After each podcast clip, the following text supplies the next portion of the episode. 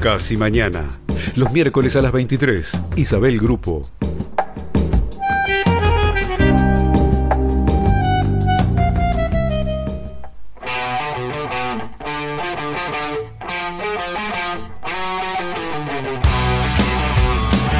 Desde Buenos Aires, Argentina. 880 Rock and Grow.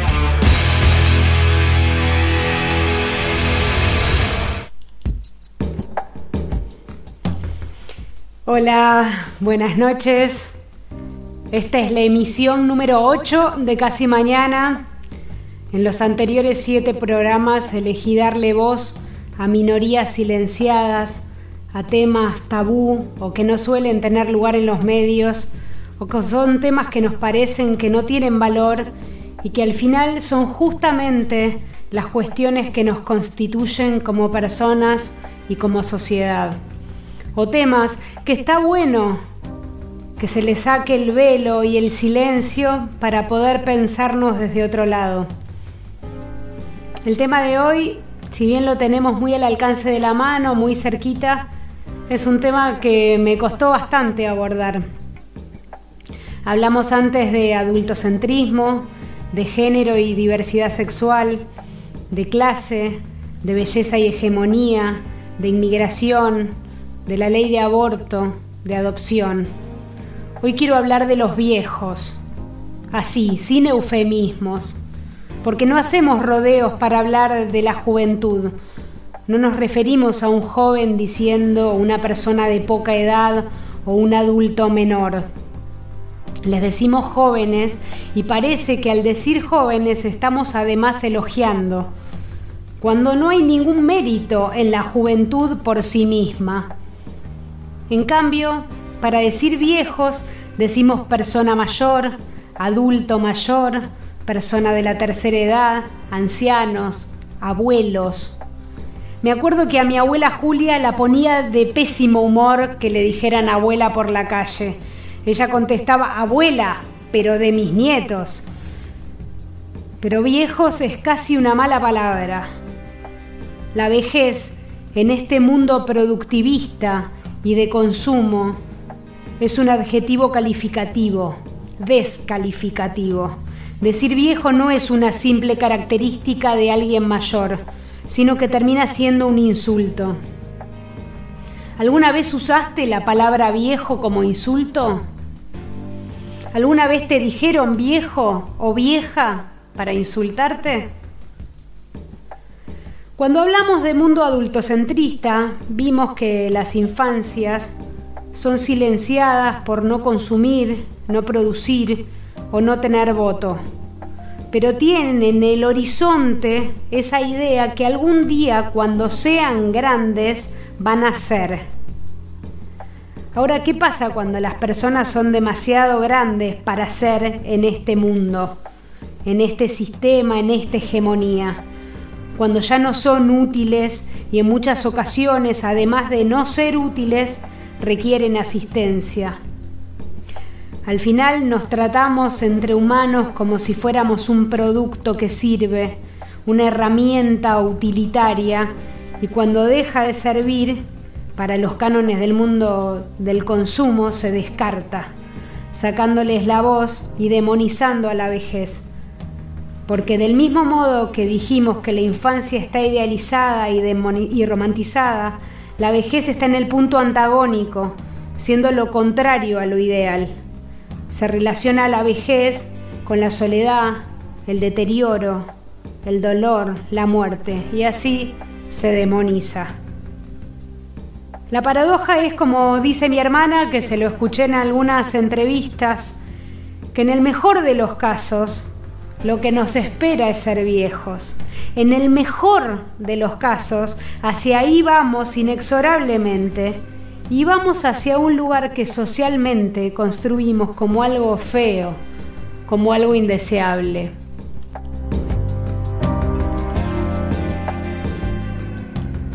Buenas noches, yo soy Beatriz Fiberotero, soy médica, geriatra, gerontóloga y cuando me preguntaste por qué elegí ser gerontóloga, geriatra, porque justamente cuando siempre me interesó este tema, pero cuando estaba comenzando a estudiarlo, estaba transitando mi camino hacia la vejez.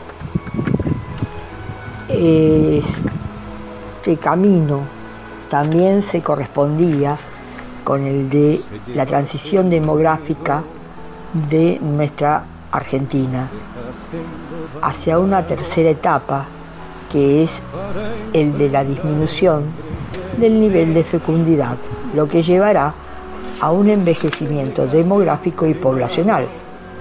Está dicho que en los próximos 50 años se multiplicará por cuatro el número de personas con más de 60 años en todo el mundo. Y refiriéndome a mí, estaba transitando sin prisa pero sin pausa al camino hacia la vejez. 880 Rock and Grow. Cuando hablamos de vejez, el otro día me preguntaste qué es la vejez, te dije que no había una vejez, sino múltiples vejeces.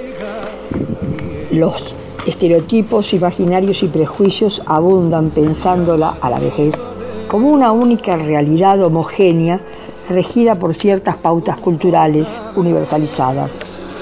Estas concepciones tienen, por lo general, una connotación negativa, ya que se relaciona a los viejos, viejas, viejes, con el abandono, la soledad, marginalidad, dependencia, deterioro, enfermedad y por sobre todo en esta sociedad capitalista, el ser pasivo, no productivo.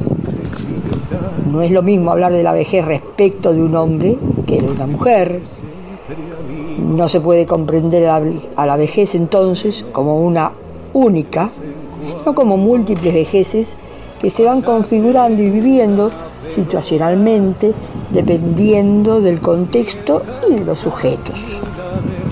Con esto quiero decir que no hay una única vejez, sino múltiples, de acuerdo a nuestro género, nacionalidad, etnia, religión, situación social, con qué recursos económicos se cuentan y cómo se accede al sistema de salud. Y por último, no menos importante, si estamos o no conectados a la educación y a otros bienes culturales.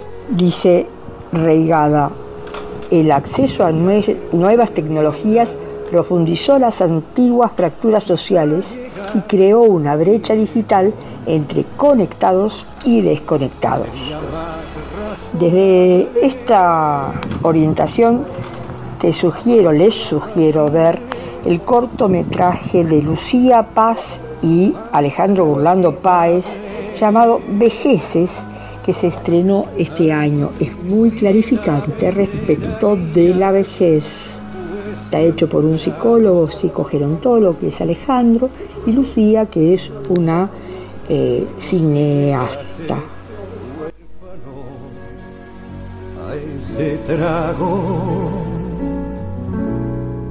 si tuviese más ventaja menos inconvenientes. Si el alma se apasionase, el cuerpo se alborotase. Y las piernas respondiesen. Y del pedazo de cielo reservado para cuando toca entregar el equipo, repartiesen anticipos a los más necesitados. Quizá llegara viejo sería todo un progreso buen remate, un final con beso. En lugar de arrinconarlos en la historia, convertidos en fantasmas con memoria. Estuviese tan oscuro, a la vuelta de la esquina, o simplemente si todo entendiésemos que todo llevamos un viejo encima.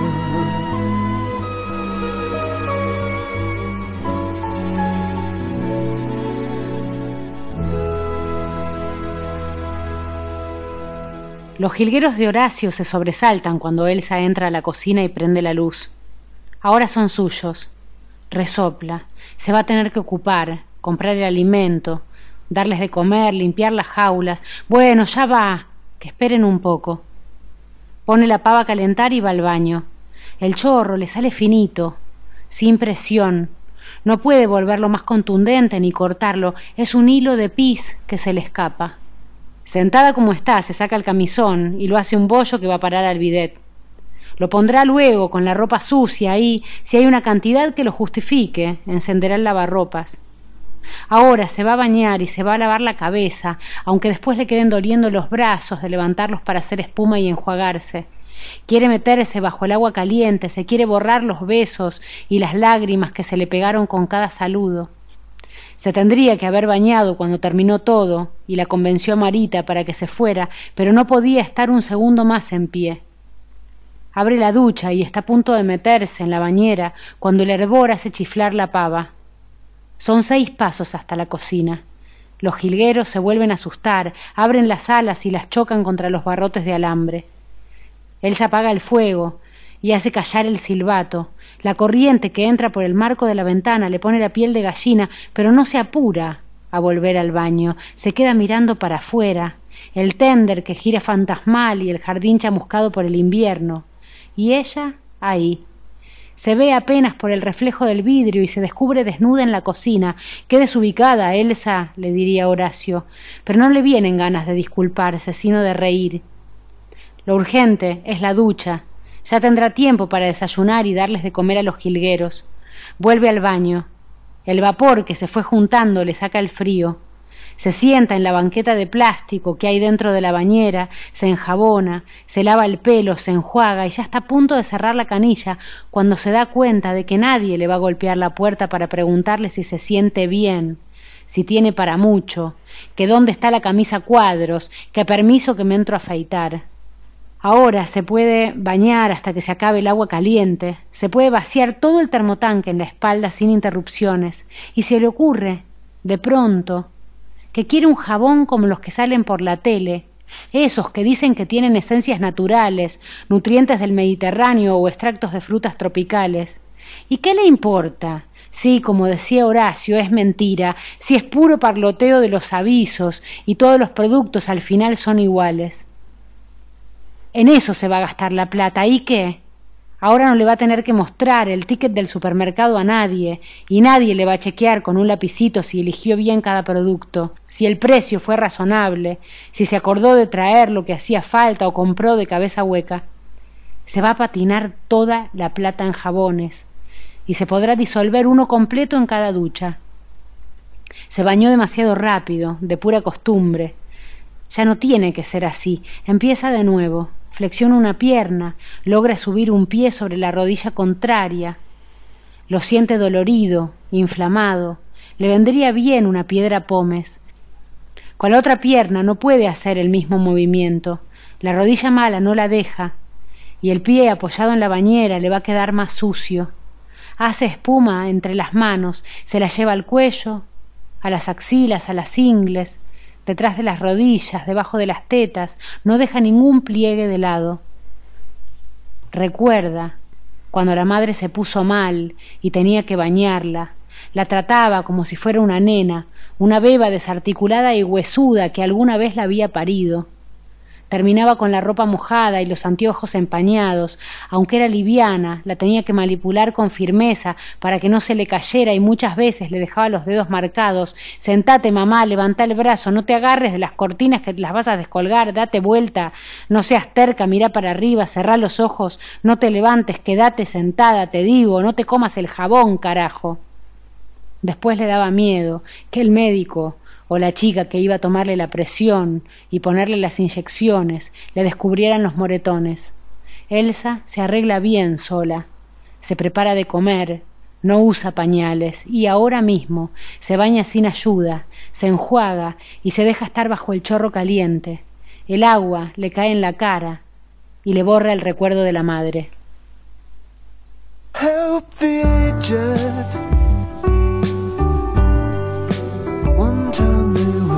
Like you.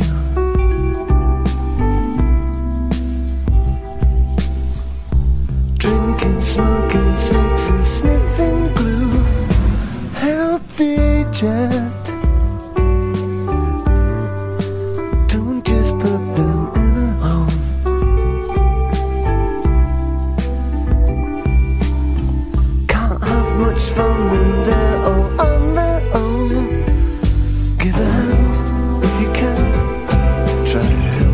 Two and one, it. Give them hope and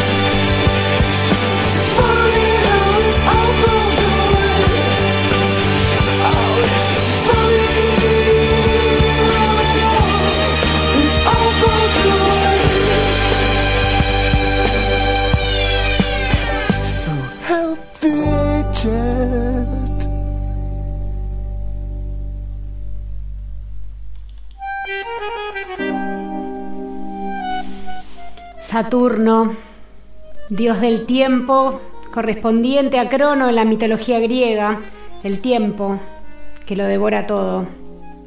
Francisco de Goya, ya viejo, dejó en su última residencia, en la llamada Quinta del Sordo, algunas pinturas en sus muros, pinturas conocidas como pinturas negras, y es la parte de su obra en la que vemos un expresionismo exasperado. Goya, y en especial Goya viejo, representa el auténtico realismo, un realismo antinaturalista, un realismo que saca hacia afuera todo lo que se tiene dentro sin esconder nada, sin seleccionar. En la quinta del sordo, Goya pinta las paredes y se rodea de sus fantasmas porque vive de ellos y con ellos, y ellos son la auténtica y única realidad. Uno de los murales al óleo que luego fue pasado a tela y ahora está en el Museo del Prado, en Madrid, es Saturno devorando a un hijo, un emblema alegórico del paso del tiempo y la antesala del expresionismo moderno. Este Dios que por temor a ser destronado va devorando a todos sus hijos. Saturno devora a sus hijos. El tiempo devora todo a su paso, incluso a sus hijos. Il est morne, il est taciturne, il préside aux choses du temps. Il porte un joli nom, Saturne, mais c'est un dieu fort inquiétant. Il porte un joli nom, Saturne, mais c'est un dieu fort inquiétant. En allant son chemin morose, pour se désennuyer un peu, il joue à bousculer les roses, le temps tue le temps comme il peut. Il joue à bousculer les roses. Le temps tue le temps comme il peut. Cette saison, c'est toi, ma belle, qui a fait les frais de son jeu. Toi qui as payé la gabelle, un grain de sel dans tes cheveux. Toi qui as payé la gabelle, un grain de sel dans tes cheveux. C'est pas vilain, les fleurs d'automne, et tous les poètes l'ont dit. Je te regarde et je te donne mon billet qu'ils n'ont pas menti. Je te regarde et je te donne mon billet qu'ils n'ont pas menti. Viens encore, viens ma favorite, descendons ensemble au jardin. Viens effeuiller la marguerite de l'été de la Saint-Martin. Viens effeuiller la marguerite de l'été de la Saint-Martin. Je sais par cœur toutes tes grâces, et pour me les faire oublier, il faudra que Saturne en fasse des tours d'horloge de sablier. Et la petite pisseuse d'en face peut bien aller se rhabiller.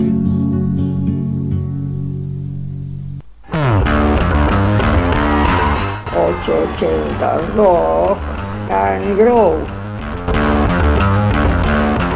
Abrís los ojos y aunque es solo por un instante, no reconoces la habitación. Estás en tu cama, ¿dónde vas a estar? Serán las pastillas nuevas o algo de lo que soñaste te habrá dejado boleada. La luz que entra es mezquina. Mirás el reloj de la mesita de Horacio, siete menos cuarto. No te acordás qué hiciste antes de acostarte.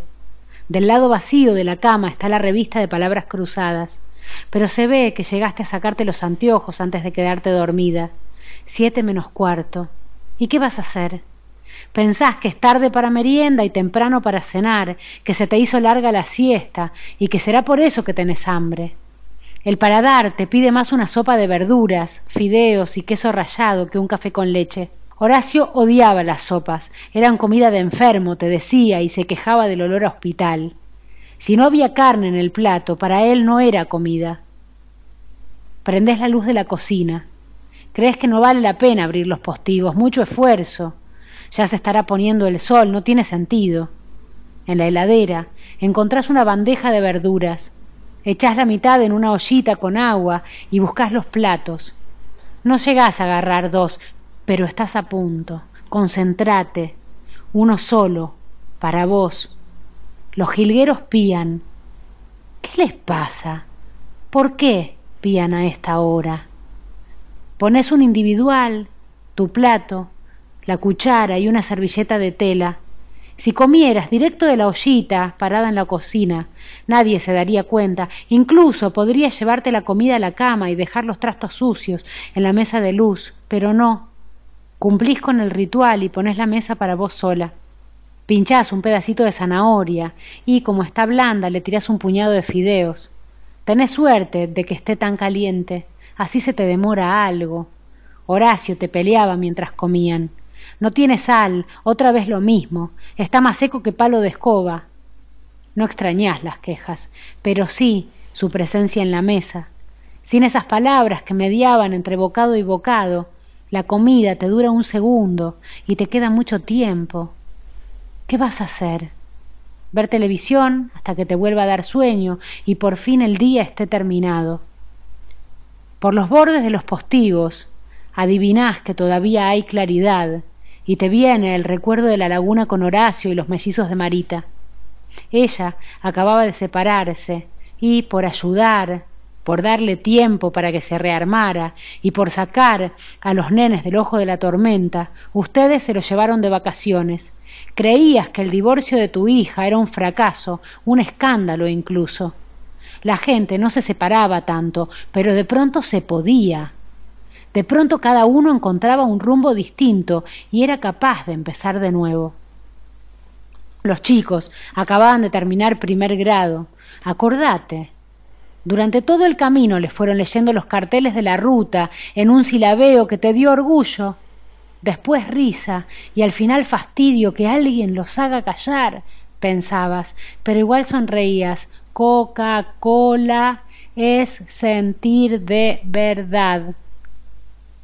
Terminaban tan rendidos que los bañabas, los peinabas para el costado, les dabas la cena, cuando aún no era de noche y los mandabas a la cama y mírate, Elsa, como una nena, comiendo cuando todavía no se puso el sol.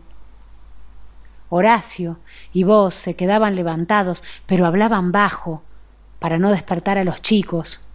Cenaban más tarde y tomaban unas copas de vino. Se les daba por brindar, por las vacaciones, decías vos, porque por fin se durmieron, decía Horacio. Se reían los dos y se contaban las ocurrencias que les habían escuchado a Renzo y a Julián durante el día. Horacio también estaba cansado, los nenes lo hacían nadar, pescar y correr por la playita. Se había bronceado y ese cansancio, que era puramente del cuerpo, le daba un gesto suave. Lo volviste a ver buen mozo y se lo hiciste saber una noche cuando se acostaron. Abuela, te dijo él y se rió sorprendido. ¿Quién sabe? Tal vez nervioso. Te supo recibir y después de un tiempo en el que habían sido casi hermanos, tuvieron un encuentro silencioso con la luz apagada. Fue un poco desesperado y un poco triste. Al día siguiente sintieron pudor. Habían estado juntos los últimos cuarenta años y lo que les había pasado a la noche no les permitía mirarse a los ojos pero, aunque no pudieran mirarse, iban a estar ahí, juntos, para siempre, en la salud y en la enfermedad, hasta que la muerte los separara. ¿Y cuándo iba a separarlos? Horacio arrancó un pasto y se lo llevó a la boca, le mordió la raíz y a vos se te apareció nítido tu padre y te dio una puntada en el pecho. Es que tu padre siempre mordía algún tallo y te había enseñado que cada uno tenía un gusto distinto, dulce, ácido, amargo, picante. Manoteaste uno y lo mordiste. Te tocó dulce y te pareció una ironía. Recordabas a tu padre, que había muerto tan joven, y lo mirabas a Horacio él jugó con los chicos todo el día y vos te quedaste en una reposera con la garganta hecha un nudo. Si alguien te hubiera preguntado qué te pasaba, te habrías largado a llorar sin poder decir palabra, o le habrías echado la culpa a esa luz del atardecer que se escurría por el oeste. Odiabas estar al aire libre cuando se hacía de noche y más todavía si estaban en la ruta. Tratabas de dormirte para no presenciar la pérdida de la visión a medida que avanzaban. Fantaseabas que lo de afuera había desaparecido, que una nada densa los envolvía, que sólo existían Horacio y vos, y que estaban obligados a disputarse el poco aire que quedaba en la cabina del auto. Después de esas vacaciones, cada tanto te animabas y lo buscabas a tientas. Él, si podía, te montaba, y si no, se hacían los dormidos, y sea como fuera, al día siguiente fingían que nada había pasado.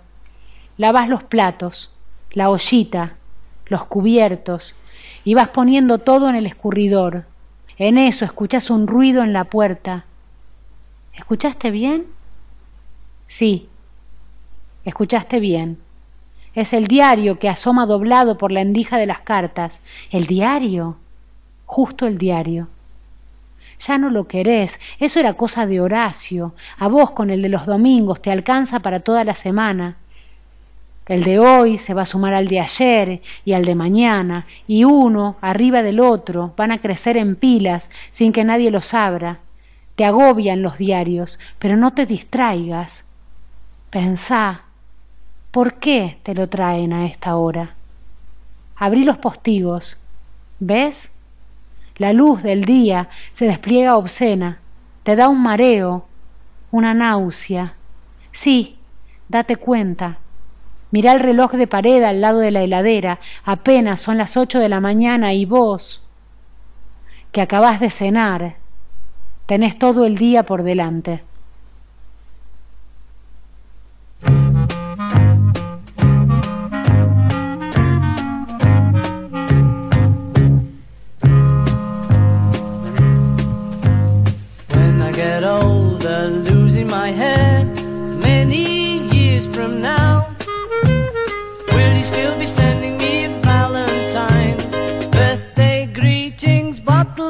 Wine. If I'd been out till quarter to three, would you lock the door? Will you still need me? Will you still feed me when I'm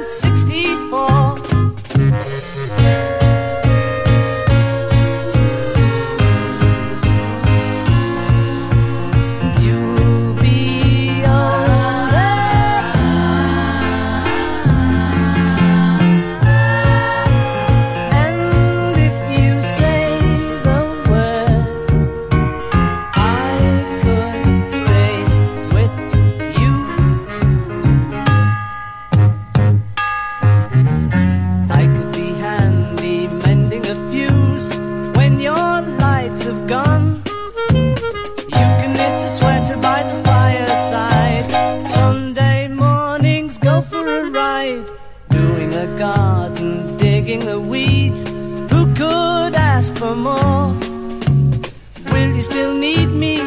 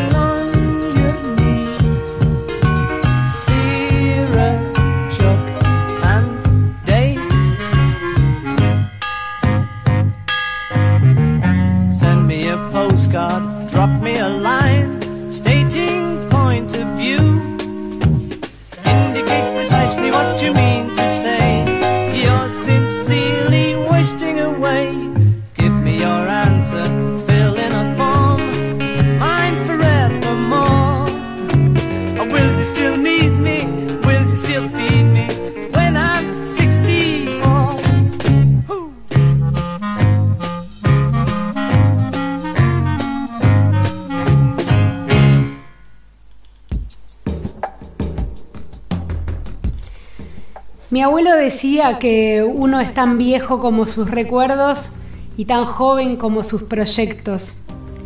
Y se murió lleno de recuerdos, siendo de esas personas que viven varias vidas en una vida, pero joven aún, con 81 años, porque todavía estaba lleno de deseos y de proyectos.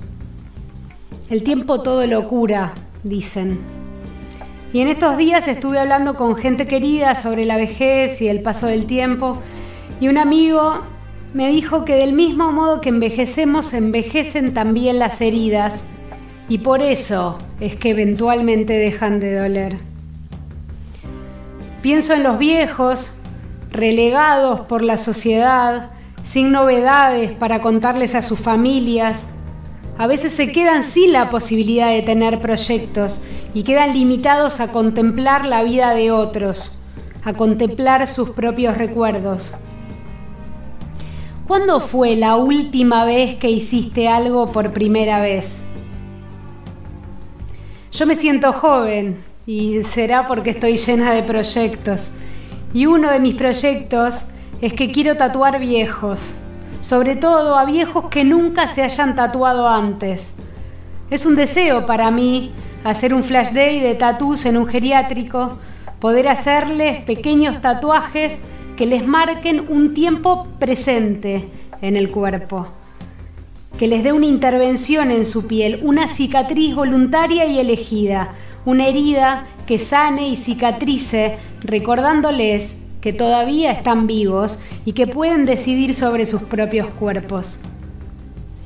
Todavía no tuve la posibilidad de concretar este proyecto, ahora por razones obvias, pero además porque requiere de cuidados y permisos para que sea una práctica segura. Segura para los viejos que quieran tatuarse y también segura para mí que les familiares no me hagan una demanda por tatuar a sus mayores. Hablamos de la vejez, la traducimos, la imaginamos, la interpretamos interpretamos los tiempos de la vejez, el deseo de la vejez, la sexualidad, pero la interpretamos desde nuestra perspectiva y con nuestros propios temores. En este programa me gusta darle voz a quienes están silenciados. Y por eso es que no quiero solamente hablar de los viejos, quiero tener una voz en primera persona. Así que ahora les comparto dos audios. El primero es del entusiasmo de una señora de 90 años ante la propuesta de hacerse su primer tatuaje. Y el segundo es un audio de hace algunos años de mi abuela comentando la noticia del cannabis legal en Uruguay y su deseo de que sea ley acá también, que sea legal acá también. ¿Escuchamos?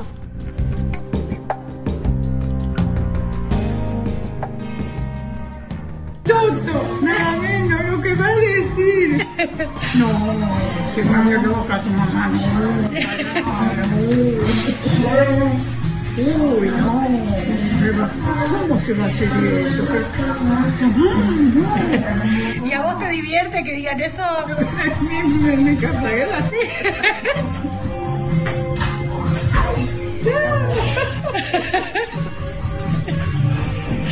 Ay, Dios mío, no, tu mamá no está bien, no, no, no, ¿qué? No, cuidado. ¿Y en el geriátrico qué van a decir?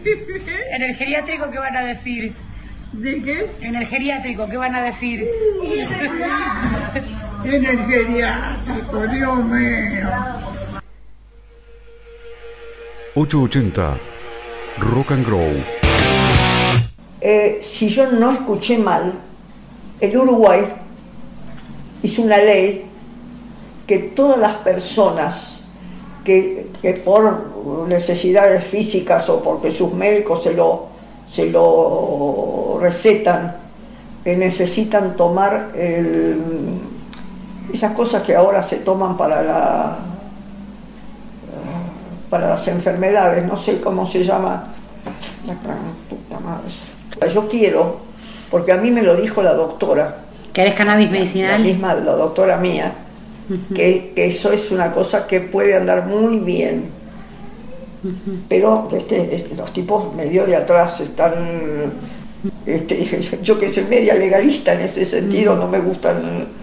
Bueno, y este y ahora eh, dice que el Uruguay lo- el- eh, en el ¿cómo se llama? en el Congreso lo, lo por, por todo lo- todo el mundo eh, lo aprobó, pero hasta que eso funcione, qué sé yo, la- ahora vos imaginate lo que significa la gente que, que- que lo que luchó por eso, ¿no? Que, Dios mío, por favor, qué terrible, qué terrible. Margarita habla fascinada con la idea de tatuarse. No tanto porque quiera tener un tatuaje, pero está encantada con la idea de ser noticia entre sus queridos, generar controversia, que hablen de ella, ser protagonista. Y el segundo audio, que es la voz de mi abuela hace unos años, ya lo pudieron implementar en Uruguay y parte de la gente que luchó para que se pudiera llevar a cabo en Uruguay la tenemos acá manejando este barco y realmente con mi abuela y desde acá Rock and Grow FM, primer radio canábica de Latinoamérica, deseamos que el cannabis sea legal tanto medicinal como recreativo.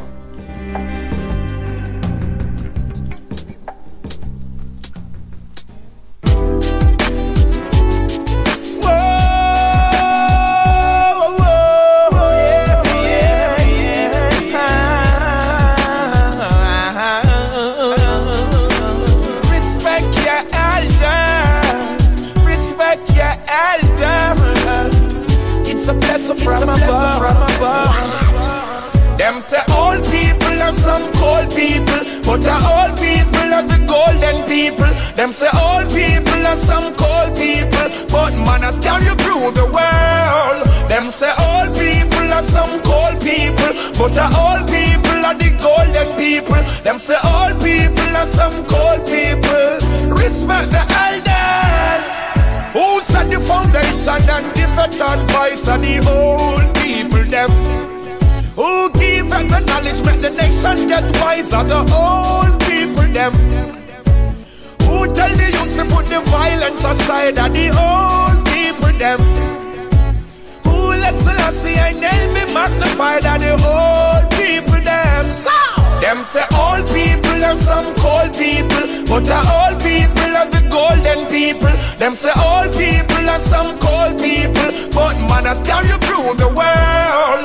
Them say all people are some cold people, but the old people are the golden people. Them say all people are some cold people. Respect the elders. Don't be ashamed to assist the blind. For the old people, you must always be kind. Be careful how you treat the civilian. Stop and let the cross of the pedestrian. Give the elder the seat. Hey, get up, youth. Assist the baby mother, see and bring the fruit. Drive and take time, drive and watch the route. Black people are royalty. Salute. Them say all people are some cold people, but the old people are the golden people. Them say all people are some cold people, but manners carry through the world. Them say all people are some cold people, but the old people are the golden people. Them say all people are some cold people. Respect the elders. Professional, no amateur. So I see I soldiers, them the pan patrol. Tell them I'm me and the ancestors, them a man not deal with Babylon, them cold. He keep it his soul shall not slumber nor sleep. Too long, no me have my nation a web. Look at the royal Sabbath they kept rising out of the depths. Well, them say all people are some cold people, but the old people are the golden people. Them say all people are some cold people, but manners carry through the world. Them say all people are some cold people, but the old people are the golden people. Them say all people are some cold people. Respect the elders. Who set the foundation and give it advice and the old people them? Who give them the knowledge, make the nation get wiser, the old people them? Who tell the youth to put the violence aside and the old people them? Who let Selassie and name be magnified and the old people them? So, all some cold people, But the old people are the golden people. Them say all people are some cold people. But manners carry you through the world. Them say all people are some cold people. But the old people are the golden people. Them say all people are some cold people. Respect the elders. Be to assist the blind. For the old people, you must always be kind. Be careful how you treat the civilian. Stop and let the cross of the pedestrian. Give the elder the seat. Hey, get up. Assist the baby mother, see and bring the fruit. Drive take time, drive and watch the route. Black people are royalty. Salute. Desayuna en la cocina, frente a la ventana, así se entera de cómo está el clima y ya no es obligatorio salir. Eso le alcanza para no sentirse encerrada. Mira las nubes negras y arriesga un pronóstico. Le parece que se va a caer el cielo a pedazos. Recién entonces prende la radio para corroborar su impresión. Al rato dan el informe meteorológico. Tiempo inestable, probabilidad de chubascos. Mm, adivinó a medias. Es posible que llueva, pero ella había apostado por otra cosa. No es que tenga ganas de una de esas tormentas que generalmente la dejan sin luz. Lo que le hubiese gustado es dar en el blanco. ¿Dijeron chubascos? ¿Desde cuándo chubascos es una palabra formal como para la radio? Precipitaciones aisladas, lluvia, llovizna, garúa, vaya y pase, pero chubascos, ¿no es del lunfardo? Se fija en el diccionario que tenía preparado para los crucigramas. Mm, ahí está. Entonces vale. Y es todavía peor. En la definición aparece la palabra chaparrón. Chaparrón no es cosa seria, es de charla en la esquina, es de los chicos cuando eran chicos, es de la vieja está en la cueva. Y ahora va a estar todo el día con el cantito en la cabeza. Y no, los pajaritos no cantan, apenas hacen unos gorjeos sueltos que le recuerdan que están ahí, que les tiene que dar de comer. Prueba un sorbo de leche. Está muy caliente todavía. Deja que se enfríe un poco y se distrae mirando el jardín. El pasto está lindo. Le preguntó a Midia si se daba maña para cortarlo y ella agarró viaje. Qué pena. La lluvia lo va a hacer crecer más rápido y Ernesto todavía no lo vio cortado. ¿Lo podría invitar? Sí. Le va a proponer que se dé una vuelta en el fin de semana. Midia ayer dejó todo impecable y hay fideos para tirar al techo. Siempre que va al supermercado compra un paquete por las dudas y recién, cuando abrió la alacena para buscar las galletitas, vio que, como mínimo, hay tres. Con uno alcanza, serían ella, Ernesto, Nora y Camila, que tal vez quiera venir con una amiga. Marca memoria 2 y el teléfono llama. Que le digan cuántos son y ella se ocupa. Hasta puede venir Marita y ya que están, se sacan una foto para mandarles a sus hijos en Estados Unidos. Desde lo de Horacio que no se reúnen todos. Podría ser. Se atrevería a preparar una salsa buena, con estofado. Se va entusiasmando mientras escucha el tono del teléfono. El pasto todavía va a aguantar y Ernesto se va a poner contento. Decime, mamá, atiende. Hola, Ernesto. Sí, ¿qué tal? Decime. Eh, ¿Cómo? ¿Que te diga qué? Me llamaste, ¿no? Estoy manejando, mamá, no te puedo atender ahora. ¿Necesitas algo? Y si no me podés atender, ¿para qué me atendiste? Por las dudas de que te pase algo, si no es urgente, te llamo después. No, deja, no pasa nada. Se le desvanecen los planes y se queda callada. Hablamos más tarde. No, no te hagas problema, dice, y de pronto se le ocurre algo. Llamaba más por vos que por mí. ¿Cómo por mí? ¿Qué pasó? ¿No oíste? Va a caer piedra. Lo escuché recién por la radio. Llamaba para avisarte, viste, por el coche nuevo, digo. Te va a quedar a la miseria. Un beso. Corta. Y ya no lo deja responder, que se quede con la palabra en la boca. ¿Qué se cree? ¿Al señor no le importa nada? Vamos a ver cómo no le importa nada. Además de la bronca, a Elsa le causa gracia imaginar el efecto de su mentira. Lo supone separado del respaldo de la butaca. Seguro mira la chapa reluciente, las nubes, la chapa, las nubes, y ahora puteará el clima a la madre y cruzará los dedos para que solo sea una lluvia pasajera, un chaparrón. Se alegra de que no esté Midia en la casa. Quiere despotricar contra Ernesto y no se podría contener. Si se va de boca, después se queda mal. A ver si todavía es una lleva y trae. ¿Quién sabe? No se tiene que olvidar de que también trabaja en lo de Marita, que Marita es la que paga al fin y al cabo. Aunque Midia no debe ser una chismosa. Segura es buena mujer, si no, no le tendría tanta paciencia. Además, es flaca. A Elsa le gusta que sea flaca y supone que a Marita le debe dar envidia. Mejor, a ver si se contagia y se pone a dieta. Lo del pasto es otro cantar. Es un secreto entre las dos. Puede estar tranquila. Cuando Midia vio los billetes en la mano de Elsa, dijo que no, que faltaba más, que de ninguna manera, pero con un poquito de insistencia se los terminó guardando. Y claro, esto de acá no sale. Si Marita se entera, las agarra de las pestañas, a Elsa por querer sacarse a la chica de encima, por mandarla para afuera a hacer tareas que no le corresponden y por pagarle extra, y a Midia por aceptar la plata, que al final las horas de jardinería las está cobrando doble. Cuando Elsa termina de desayunar, lleva a la pileta la taza, el platito y el jarro donde calentó la leche. Ahí están los trastos de la cena de ayer, un plato, un vaso, la ensaladera y la fuente del horno eléctrico donde se hizo una milanesa. Se calza los guantes naranjas, abre la canilla caliente y está a punto de lavar, pero se frena. Le viene un fogonazo de recuerdo, si Horacio se llegaba a despertar primero y encontraba los platos sucios del día anterior, se iba hasta la habitación donde Elsa dormía y golpeaba la puerta con los nudillos, aunque estuviera abierta. ¿Estás enferma o qué te pasa? le preguntaba. No es que fuera una dejada, pero quizá después de comer sonaba el teléfono, alguien la distraía con la charla, o se daba cuenta de que le había quedado ropa tendida afuera, o más simple, le venían ganas de ir al baño y ya que estaba, se cepillaba los dientes, se ponía crema y tomaba la medicación. Por las voces de los parientes al teléfono, por el aire más fresco de afuera o por los olores de la pasta dentífrica y los cosméticos, se le borraba el gusto de la comida y se olvidaba de los platos pendientes. Terminaba hundida en la rutina de la cama, el camisón, el rato de tele y el sueño.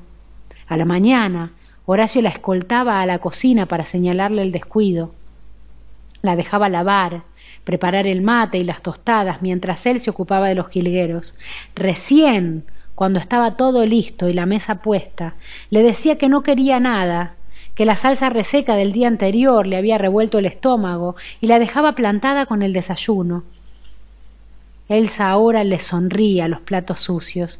No hay apuro, dice en voz alta, y se sorprende de escucharse la voz, al mediodía suma a la pileta la ollita de una sopa de letras, un plato hondo y hasta la cáscara de una mandarina, un vaso del almuerzo y otro y otro después y más tarde se anima con una alegría traviesa a vaciar el matecito de lata sobre los platos. Abre la canilla y se regodea con el tinte verde que se desprende de la yerba e impregna lo demás no lava los platos en todo el fin de semana, arma una torre que llega hasta el domingo a la noche. Cuando va a buscar un vaso para llevarse agua a la mesa de luz, no encuentra ninguno limpio y tiene que servirse en una taza. Se acuesta con sensación de triunfo. Mira el lado libre de la cama y le da pena por Horacio. No era para tanto, piensa. Se queda dormida, pero en la mitad de la noche la despiertan unos martillazos frenéticos que dan contra el alero de chapa del fondo. Se sienta en la cama hasta que se le pasa el susto y, con los relámpagos, logra entender el ruido.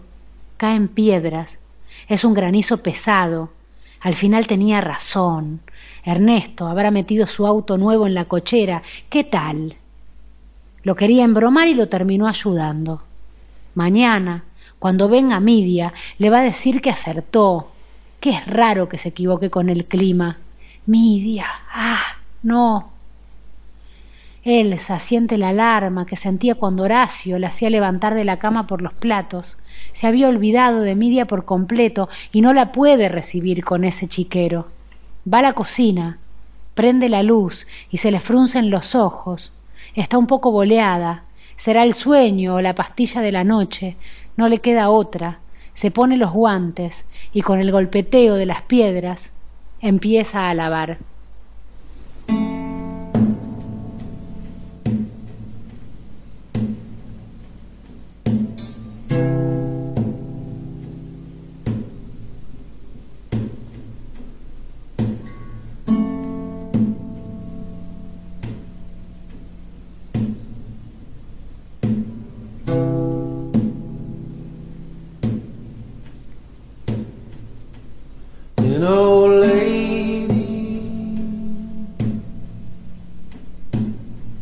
Crosses the street.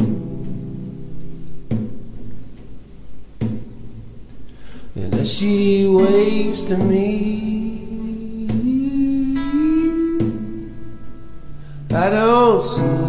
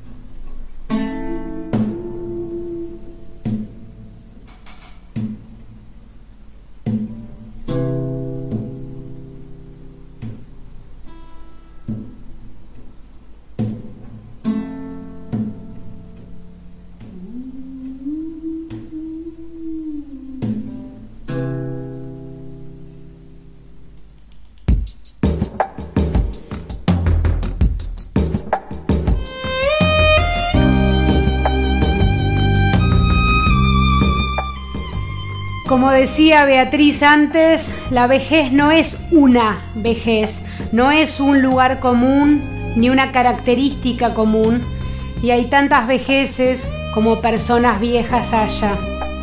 Le agradezco a Beatriz Rivera Otero por compartir parte de su mirada con nosotros.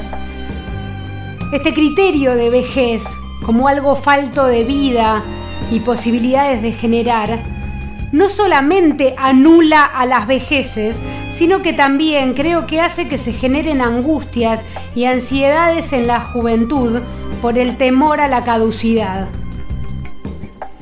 Escuchamos a Silvina Grupo leer tres capítulos de su novela Oeste, que fue publicada el año pasado por Editorial Conejos.